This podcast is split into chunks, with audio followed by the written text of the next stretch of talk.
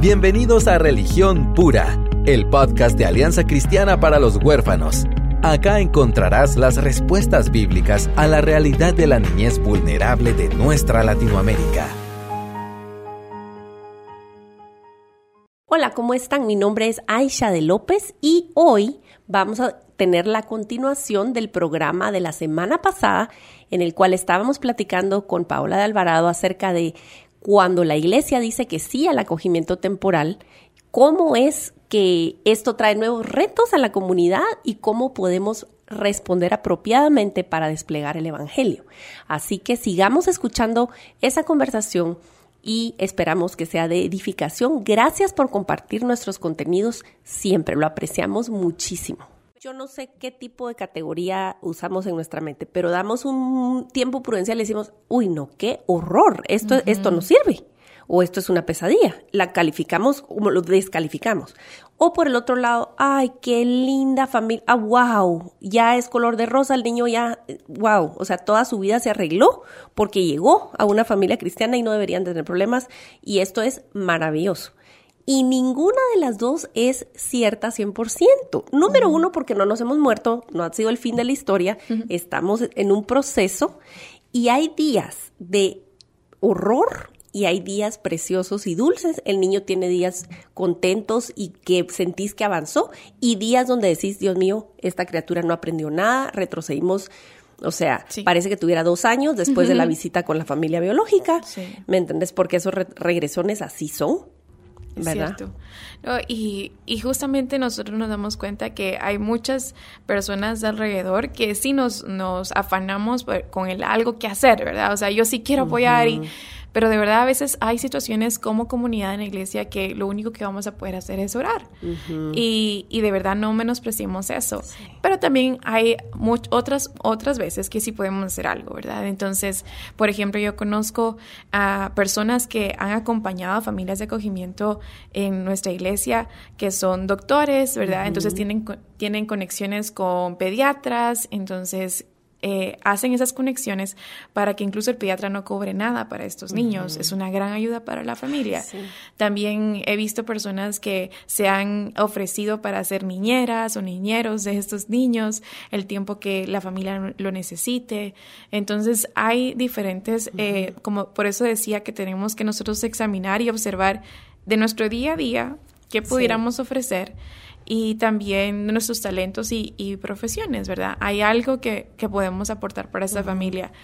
Y, de verdad eh, comprometernos a, poder nosotros apoyar, porque también siento que muchas familias han recibido promesas que no se han cumplido, ¿verdad? Mm. Entonces, de, por ejemplo, ah, sí, yo te voy a ayudar con la colegiatura o algo así, y de repente como, mira, ya, ya tengo que pagar el colegio y, y no hay nada. Entonces, evitar, si no nos podemos comprometer con ciertas cosas, mejor no lo ofrezcamos, ¿verdad? Porque la familia, en medio de toda la necesidad que está pasando, creo que tenemos que sostenerla eh, en verdad, en confianza, eh, en gracia, en amor, y, eso requiere que a lo que nos comprometimos tenemos que cumplir. Y fíjate que justamente nosotros, por esta necesidad que hemos estado viendo en la iglesia, en el sentido de que tenemos que dar seguimiento, pues gracias a Dios ya hay otra chica, parte del equipo de Somos, que ella se va a dedicar solo al seguimiento a las familias, gracias a Dios. Pues ella es psicóloga, ha sido voluntaria en Somos por mucho tiempo y la iglesia la contrata solo para esto, ¿verdad? Ah, Entonces, sí, y de verdad que ha sido una oración contestada porque sí era bien, bien complicado el, el ver que la familia necesitaba ayuda y y te frustras porque eh, decís, a veces personalmente me agarraba la, sí me agarraba como un poco de culpa de, no, y, culpa el que nosotros hablamos de esto. Nosotros estuvimos eh, motivando a la gente y ahora estaba como de, ¿cómo podemos dar seguimiento, verdad? Pero gracias a Dios, Dios es tan bueno y nos ha enseñado tanto. Entonces viene esta chica a ser parte de del equipo a dar seguimiento a las familias, incluso a los mentores, ¿verdad? También y a las iglesias con las que trabajamos. Pero en medio de esto estábamos investigando de qué podíamos hacer. Entonces, hay un modelo, como te explicaba, de Jason Johnson que explica que todos podemos hacer algo. Pero también si quieren buscar más información, también está dos programas que pues, son de Estados Unidos. Eh, uno es de Houston y se llama Legacy 685, ¿verdad?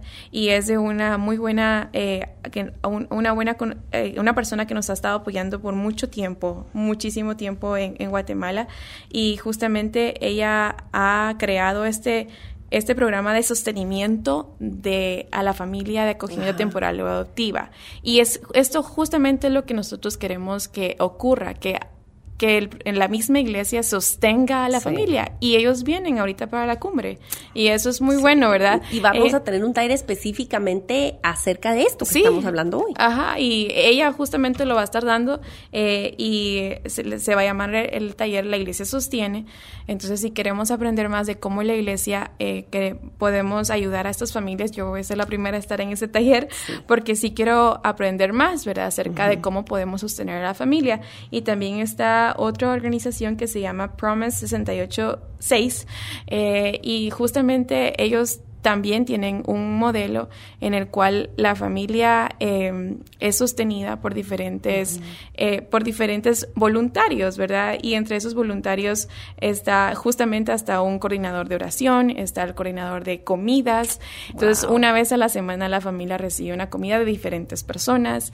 Están em, niñeras certificadas. Yo sé que aquí en Guate no es lo mismo, ¿verdad? Porque no necesitamos una certificación, sí, pero es más voluntario. sí, digamos una certificación en el sentido de que hay necesidades especiales que surgen con niños que han atravesado trauma y trauma severo. Eh, pero aquí hay una anotación que, que yo quisiera hacer. Si ustedes ven que la familia está, está teniendo cierto, cierta manera de tratar al niño, cierto protocolo, respetan ciertas rutinas, eh, eh, toman ciertas medidas, por favor no interfiramos. Exactamente. Si la familia se preparó y se está preparando y está, por ejemplo, este, el caso ideal, está recibiendo el acompañamiento de esta psicóloga competente en trauma, que sabe que, por ejemplo, el niño tiene dificultades sensoriales y le molesta la alabanza y se pone horriblemente ansioso, hipervigilante cuando oye las bocinas, por ejemplo. En vez de decir, hermana, enséñele disciplina al niño, siéntese y que el niño aguante. No, nosotros como, como eh, una iglesia amorosa va a poder considerar y decir, bueno, definitivamente al nene le está afectando esto de una manera diferente a mi hijo que ha crecido acá y que tiene la seguridad de haber tenido respuesta amorosa todo el tiempo. Entonces son pequeñas cosas que una niñera, un niñero, una, una ayuda, que, ¿me entendés? No, va a competir con la manera en que tú estás haciendo las cosas porque estás tratando al niño con sus necesidades particulares. Totalmente. Y tenés la paz de decir, bueno, esta persona se va a quedar con el niño, va a respetar, por ejemplo, el protocolo que yo tengo para la hora de dormir. Y no te va a contrariar. Entonces son pequeñas cosas, ¿verdad? Que queremos ver que sucedan. Sí, y justamente eh, pensando en todo esto, pues cada voluntario que va a ofrecer esa ayuda a, lo, a, la familia debería de estar informado ajá, en trauma. Y justamente lo que hemos querido hacer también como iglesia, eh, cuidar como en trauma es algo que damos una vez al mes. Y no solo para mentores, ahorita tenemos eh, eh, personas que lo están recibiendo que trabajan con niñas en riesgo momentánea, también personas que están apoyando a las mismas familias, también una familia adoptiva. Abuelitos. ¿verdad? Sí, abuelitos. Entonces te das cuenta de que sí aunque yo quiero ser voluntario, y tú lo misma lo explicabas muy bien, sí tengo que saber de este tema, ¿verdad? Entonces, eso es otra característica de la comunidad de, que acompaña a la iglesia, eh, perdón, a la familia, eh, que tiene que ser una eh, comunidad que también está informada en este tema. Y justamente lo que tú decías, respetar las rutinas, incluso la forma, el, la, la, forma de vida de estas personas, eh, porque puede ser que, y, me he escuchado diferentes comentarios de verdad, de familias que se ofrecen llegar a, diferentes casas eh, o personas que se ofrecen llegar a diferentes casas y de repente ven que como es, son personas solteras, no van a ver todo ordenado como, como solteros podemos vivir, ¿verdad? Entonces de repente es como que empezamos hasta a juzgar la forma de vida de las personas, ¿verdad? Entonces creo que, como lo hablabas al principio, la empatía, la capacitación, aunque yo no sea directamente el que cuida de los niños, es bien importante, ¿verdad? Sí, y fíjate que de verdad, eh, cuando tú realmente le pones pausa a tu discurso interno, y realmente querés entrar y entender lo que está pasando a esta familia. De verdad no vas a juzgar que el carro está sucio o, que el, o que o sea o que la niña viene con los pelos parados pero hoy se ganó otra batalla porque tenés mil batallas estás lidiando con muchas cosas a la vez. Y recuerdo una señora que vino a, Corazones Fértiles eh, y no necesariamente era de acogimiento temporal ella está se quedó con sus nietos pero después de un proceso traumático muy fuerte y ella cuidaba también a su mamá viejitita que, se, que estaba en las últimas. Entonces te imaginas el nivel de estrés. Yo no le voy a exigir a esta señora que tenga tiempo de jugar y de estimular a los bebés, a los niños, cuando está cuidando a la, a la anciana que se está muriendo, y la casa y los gastos, o sea, es un nivel de estrés muy alto. Entonces, cuando te pones realmente a meditar en lo que están atravesando voluntariamente, sí es otra cosa. En vez de decir, uy, qué horror, no han lavado los trastos, yo vengo y yo calladita llego y si quiero lavo los trastos y no digo nada. Y no lo voy a comentar con la, en la comunidad misional, ni, en la célula, ni en, ni en el chat de WhatsApp de, ay, fíjense que, ay, pobre la hermana, pero yo le lavé los platos. Mala onda. Así no es, así no es. Sí, y de verdad que hay muchas formas que nosotros podemos apoyar a la familia, pero sí es, es regresando al, tema, es necesario que nos preparemos también, que, que no solo sea una vez más que el ayudar a la familia no, sea, no solo sea una emoción de que yo también estoy haciendo algo, sino que de verdad sea una preparación y en la misma, eh, en, el mismo entendimiento de por qué la familia lo está haciendo como voluntaria de recibir a un niño, yo también en ese mismo entendimiento servir a la familia para que ellos puedan seguir sosteniendo a este niño, ¿verdad? y algo también, otro aspecto que yo estaba, eh, estaba recordando eh, era que también las familias de acogimiento es necesario recordarles a ellos y apuntarles al Evangelio. Eh, o sea, lo más seguido posible, ¿verdad? Frecuentemente. Hace poco estaba hablando con una, una mamá de acogimiento temporal y ella me decía, eh, pasaron una situación difícil porque tuvieron a, primero a, un niño y, y, pues el niño regresó con su familia biológica y al ratito recibieron a otro niño, ¿verdad? Fue muy poco el tiempo y a mí sí me asombró ese tiempo eh, que ellos no pudieron cerrar la relación que habían tenido con este niño, pues. ¿verdad? Entonces, hablando con, con ella, me decía, eh, estaban emocionados, la familia estaban emocionados porque iban a ver a este niño otra vez. Y a mí, sinceramente, sí me dio mucha pena de qué va a pasar, ¿verdad? Sí, pero cómo va a desestabilizar. Exactamente. Pero después de esa reunión que ellos tuvieron, que justamente, pues, eh, pues tuvieron una muy buena reunión con la familia biológica y, y, este niño, la pasaron bien, pero después ella al otro día me dice, ¿sabes qué comprendí? Que yo estaba, en todo este tiempo había estado sufriendo porque me había creído Dios para este niño, mm. porque había creído que sin mí él iba a estar mal. Claro. Él, yo había creído que yo era la única que lo podía hacer sentir bien. Y para mí la reunión que tuve fue un cierre, me dijo, ¿verdad? Entonces lo vio, constató que está bien. Sí, sí, y para todos fue como, fue bien doloroso. Claro. Fue bien doloroso, pero fue darle gracias a Dios, ajá, de mucho alivio de, bueno, podemos cerrar esta etapa, porque por meses, como familia, ellos habían estado muy, muy tristes por la separación que habían tenido con este niño. Entonces, llegar a esa conclusión de, me había creído Dios para este hmm. niño, es de verdad una revelación que solo el Espíritu Santo puede dar a tu vida, ¿verdad? Porque como humanos todo este rollo de todo este mundo de servicio al huérfano sí tiende a que pensemos que somos héroes. Totalmente. Ajá. y que el niño me necesita. ¿verdad? Y, y, creo que también secularmente es la forma que te lo pintan. O sea, sí, tú niño y entras y sos el redentor de la historia. ¿verdad? Exactamente. Entonces, ese entendimiento también es bien importante que nosotros estemos recordando con la familia eh, uno de los aspectos que he visto bien importante es que como iglesia no dejemos de cuidar el corazón de estas, de estas familias, que en comunidad podamos nosotros eh, ser esas personas que puedan recordarles, como te decía, apuntarles el Evangelio, que ellos puedan rendir cuentas con nosotros, ser vulnerables con nosotros. Pero una vez más, no puede pasar si no hay una conexión genuina, una conexión no solo porque yo quiero ser parte de la historia de este niño y del voluntario, de los voluntarios que están apoyando, sino que de verdad amo a esta familia, es parte de la iglesia, es parte del cuerpo de Cristo y quiero apoyarlos porque puede ser muy desgastante para ellos, ¿verdad? Sí. que la mejor parte de nuestras vidas sea lo que nadie ve, ¿verdad? empezando por nuestras oraciones. Qué importante es eso. Y realmente fíjate que eh, al final, si nosotros echamos a andar esta maquinaria, ¿verdad? Estos engranajes y le quitamos el, el óxido a, este, a estos engranajes, lo que resulta siendo es que damos testimonio. Mm. Damos testimonio al mundo que ve de cómo debería de ser. Porque al final de cuentas, si nosotros somos ese tipo de, de, comunidad verdadera, si nosotros somos el tipo de gente que entre nosotros hay quienes dicen, sí, locos, ¿verdad? Que decimos, sí, yo, yo adopto, yo acojo, yo mentoreo, ok. Y que entre nosotros haya la gente que diga, ¿cómo te sirvo? A vos que estás sirviendo así, ¿cómo te sirvo yo a ti? Y si la gente ve eso, entonces quizás empiezan a dudar de su incredulidad. entonces quizás pueden preguntar, ¿qué está pasando ahí? ¿Verdad? es bíblico lo que dice, eh, eh, ¿cómo sabrán que son mis discípulos? Sí se aman, sí se aman.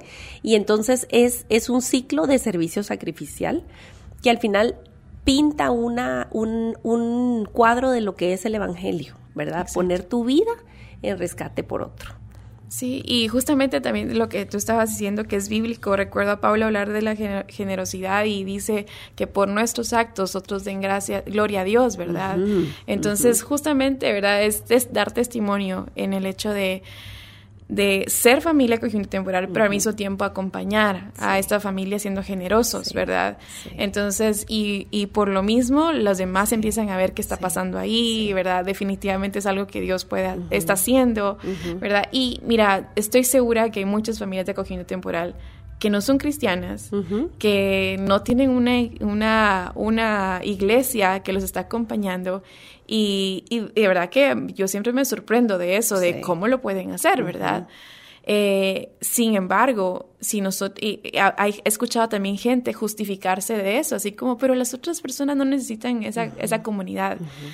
Pero creo que nosotros en ese entendimiento de que debemos amar y que nos, nos conocerán por amarnos los unos por los otros, es también demostrar ese amor por medio de nuestros actos.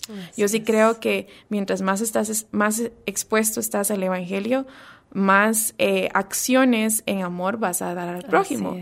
Y recuerdo ah, en un podcast que ustedes estaban mencionando con David de, tu visita en Chile, de que tu conclusión era que las iglesias que ah, están enfocadas en el Evangelio tienen un ministerio al huérfano. Eh, una de tus conclusiones de tu, de, tu viaje. Entonces, eh, yo sí, me, de verdad que sí, yo lo, lo puedo vivir y, y es que no es necesario incluso cuando eh, en una iglesia donde está centrado el Evangelio, no es necesario que te digan, mira, hace esto y lo Exacto. Fíjate que es bien orgánico. Exacto. Y es algo que surge. No, como, como se ha dicho elocuentemente anteriormente alguna vez, alguien lo dijo, no sé quién, eh, no somos salvados por obras, pero somos salvados para obras. Es decir, cuando la raíz está plantada junto a corrientes de agua, inevitablemente viene el fruto. O sea, se va. E, es, como tú dices, orgánico, es algo que, que e, el rescatado va y rescata. Sí. ¿Verdad? como eso sí lo dijo David. Ah, eso te iba a decir ah, ahorita. sí, me la quería ganar. sí, también soy fan de David Platt, pero justamente eh, sí, e, es eso, ¿verdad? El entendimiento de la palabra. Y de verdad que es, eh, lo, lo, dije creo que en la cumbre el año pasado, el, el, ser mentores o el ser familia de acogimiento temporal, adoptiva, el apoyar a alguien que tal vez yo no puedo directamente cuidar a un niño, pero puedo apoyar.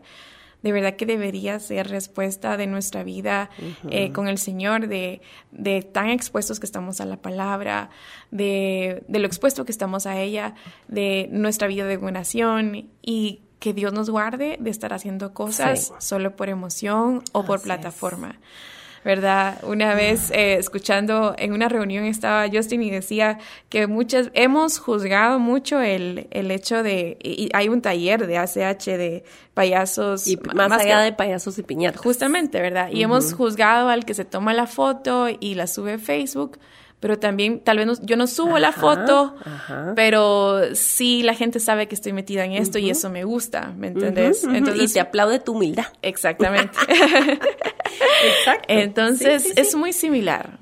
mira, engañoso por sobre todas las cosas es el corazón del hombre, ¿verdad? Y tenemos que cuidarnos constantemente de nuestro propio corazón. Y quizás quiero terminar puntualizando en esto de, de, de que las familias de acogimiento sepan que no solo tienen el apoyo y la admiración, hmm. sino también a dónde ir a dar cuentas. Lo que tú decís de regresar la mirada al Evangelio es súper necesario. Si yo me creyera las veces que oigo, ay, es que usted se va a ir al cielo, porque desde que adoptamos, ¿verdad? Ay, usted se ganó el cielo. Eh, no, fíjese que no es por eso, ¿verdad? No, no, como, como ya tengo entrada al cielo, entonces puedo hacer todo esto en libertad y, pareciera que estoy despreciando mi vida, pero no, es al revés, ¿verdad? Pero si yo no tuviera esa raíz y gente que me lo recuerda, te lo empezás a creer. Ay, qué lindo, ay, qué noble, ay, usted es que esos niños esos niños, no, no, yo soy esos niños, ah, ¿verdad? exactamente. Entonces, eh, comentarios que no ayudan, cualquier cosa que te haga sentir superior a la familia de origen no ayuda. Cualquier cosa que te haga sentirte eh, que sos categoría A de cristiano no te ayuda. Cualquier cosa, cualquier pregunta insensible enfrente del niño no ayuda. Por favor, no lo hagamos. Mira, ¿y qué le pasó? Sí. Y, y, y, y, mira, y conoces a la familia. ¿Y, y qué pasó con la... No, no, no corresponde. No sé si alguna vez en la vida eso esa pregunta va, pero definitivamente no enfrente del niño. Totalmente. Porque no, lo, no le vas a inspirar seguridad y no estás para publicar la vida de los niños que Dios te ha dado em, para, eh, para proteger, ¿verdad? Entonces son como cosas prácticas que, que yo quisiera puntualizar porque es algo que, que, se nos va y que es de lo más fácil y tangible que tenemos a la mano hacer cuando tenemos alrededor una familia de acogimiento. No, sí, y, y, tenés, y eso, y justamente hablando de la familia de biológica, porque justamente estos niños, más que la familia, el niño, perdón, familias adoptivas, pues no va a haber contacto con familia biológica también se puede dar esa situación de despreciar a la familia biológica, pero ahorita, no es el tema, pero sí en una familia de acogimiento temporal, debido a que la familia de acogimiento temporal ve a la familia biológica constantemente en las visitas, en las convivencias, sí se puede llegar a juzgar y entre la comunidad ser eh, no, más que curiosos, ser bien chutes, ¿verdad? Así bueno, en Guatemala. sí, por decir curiosos, ¿verdad? Eh, y metidos, entrometidos, ajá. Entonces, eh, más, y, y, de verdad que solo por, por pura, eh, por ser entrometidos, a veces queremos saber más. No vamos a orar más, ni vamos a, a, dolernos más, nos queremos saber la historia entera. Y de verdad, yo sueño y eh, está hemos querido hacer esto, pero de verdad que nos ha costado. Sueño que con que las familias de acogimiento temporal en las iglesias también trabajemos con las familias biológicas, ¿verdad? Y fíjate que en CAFO... Ese es, un siguiente paso maravilloso. Sí, sí, y de verdad que oro mucho a Dios para que esto pueda lograrse, porque son otras familias que también necesitan esa restauración que nosotros estamos viviendo día a día. Tenemos que hacer otro programa, Pau, solo de familias de origen, porque tendemos a, arrancar al niño, ni siquiera pensamos, a veces mencionamos o pensamos en la mamá biológica, pero el demás contexto, ¿dónde están las tías, los abuelos, el papá? Ni está en el, en el panorama. Y necesitamos tener esto en mente, primero para orar, y segundo, para ver cómo podemos extendernos. Esto es un territorio de verdad intimidante, pero necesario. Porque si nosotros sanáramos la raíz, quizás menos niños tuvieran eh, este, este dilema de vivir en el limbo y todo lo que implica, ¿verdad? Entonces soñemos más grande. Sí, totalmente. Y recuerdo bastante que fue en el CAFO que yo te conocí, fíjate. no, que yo entré a un taller y había una iglesia que estaba trabajando con las familias de acogimiento, pero familias biológicas. Pero va a ser otro tema. Entonces, también oremos por ellos, oremos por las familias biológicas de estos niños como comunidad que está apoyando a la familia de acogimiento. Sí. Oremos por las familias biológicas. Tal vez no tenemos contacto con ellos, pero son parte de la dinámica eh, que está pasando también esta familia de acogimiento temporal. Una práctica que quiero compartirles, eh, hacemos con cierta regularidad en Corazones Fértiles, es orar por las madres biológicas de nuestros hijos. Eh, porque no sabemos, la mayoría de nosotros no sabemos el origen de nuestros niños o no tenemos la historia completa, pero sabemos que hubo un vientre y que hay una familia biológica y necesitamos reconocer que esa es una parte vital de la historia de nuestros hijos, aunque no sea actual es una parte vital y en cierto modo en eso tenemos que tener el mismo corazón con las familias de acogimiento temporal, las adoptivas y las de acogimiento temporal, los mentores más todavía cuando los niños están en un hogar, pero eso es otro tema, em, pero sanar esa parte de su historia y sea lo que sea que pase con el niño que actualmente está en acogimiento temporal, si es reunificado, si es dado en adopción, el tema de perdonar a su familia biológica es inevitable. Seremos instrumento para que eso pase o estorbo para que eso no pase. Entonces, y eso tiene todo que ver la comunidad también, que nosotros sanemos ese tema nosotros mismos, ¿verdad? Así que, uy, hay tanto que hablar que necesitamos que Paola regrese, pero de verdad, Paola, te agradecemos muchísimo por tu tiempo y que Dios te fortalezca en lo íntimo de tu ser y que podamos aprender juntos a caminar y a descansar en esas obras de justicia que Dios ya terminó en Cristo, porque Él ya lo terminó. Porque no terminamos orando, orando específicamente por todos los involucrados en el acogimiento temporal actualmente y que el Señor despierte más familias em, y a la iglesia para poder caminar este trecho difícil. Señor, hoy venimos delante de ti a llamarte Padre por el trabajo que Cristo hizo a nuestro favor. No hay algo que nosotros pudiéramos hacer para ser incluidos en tu árbol genealógico y sin embargo tú en amor nos predestinaste para ser adoptados como hijos tuyos por el puro afecto de tu voluntad. Señor, gracias porque a pesar que éramos rebeldes y enemigos, nos diste la bienvenida y nunca nos has hecho sentir como hijos de categoría B. Somos coherederos con Cristo y esto nos asombra y queremos en base a este regalo nosotros hacer tu voluntad. Señor, hoy te venimos a pedir especialmente por las familias de acogimiento temporal, por los papás que han dicho sí, por las mamás que han dicho sí, por los hijos biológicos que han dicho sí. Señor, porque todos tienen un rol tan importante en la sanidad, en el camino de sanidad para cada niño, Señor y Padre por los pequeños que sufren el primer impacto y el más grande impacto en todo esto. Señor, por, por el terror que ha sido su, su centro de operaciones, Señor, que sea poco a poco mudado conforme tú proveas el, el apego con una familia segura, que ellos puedan confiar nuevamente o aprender a confiar por primera vez, Señor y que conforme eso avance, avance también su entendimiento de quién tú eres. Usa a las familias de acogimiento para desplegar una eh, imagen del Evangelio no solo a sus niños, sino a la iglesia. Y que la iglesia, Señor, pueda abrazar como necesita abrazar, para no solo ayudar y servir como debe ser, sino para poder autoexaminarse y verse en las situaciones de vulnerabilidad que, van a ser testigos, Señor, al acercarse a estas familias. Señor, por las familias de origen que están, Señor, em, pasando por el otro lado de la ecuación la pérdida de sus niños, sea como sea, Señor, por negligencia, por ignorancia, por adicciones, porque ellos mismos fueron víctimas de abuso de toda su niñez y nunca lograron sanar, Señor. Padre, solo tú puedes hacer lo imposible. Si miramos el panorama grande nos descorazonamos y decimos yo ni mejor ni me meto. Pero Señor, tú requieres nuestros panes y peces y eso venimos aquí a hacer, Señor. Señor, darte lo que nosotros tenemos porque de todos modos tú nos lo diste. Úsalo. Úsalo, Señor, que animes la fe de nuestros hermanos que han dicho que sí y que puedan dar testimonio a las familias de origen que están en aprietos a las mamás, a los papás que están luchando por recuperar sus niños. Provee todo lo necesario, Señor, y que la iglesia también tenga incidencia de ese lado, Señor. Sí, Padre. Y por el otro lado, Padre, que, que tú ayudes a todos los aparatos de gobierno que tienen que ver con el proceso, de, con el papeleo, Señor, de estos niños.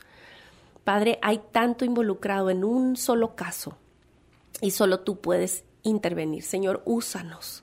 Que tu pueblo esté, Señor, brillando en las posiciones que nos has colocado, sea donde sea, sea como iglesia, sea como familia acogimiento, sea como eh, trabajador del gobierno, donde estemos, Señor, que nosotros podamos ser luz y dar testimonio a tus pequeños y al mundo de que eres real.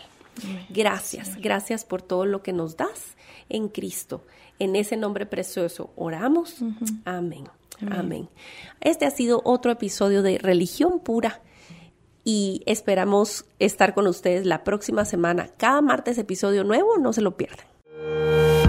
Gracias por acompañarnos en Religión Pura, el podcast de Alianza Cristiana para los Huérfanos. Alabamos al Dios de la Biblia quien nos adoptó en Cristo para habitar en familia. Y agradecemos la generosidad de Radios Frater, quien nos recibe en sus estudios para realizar esta producción. Hasta la próxima semana.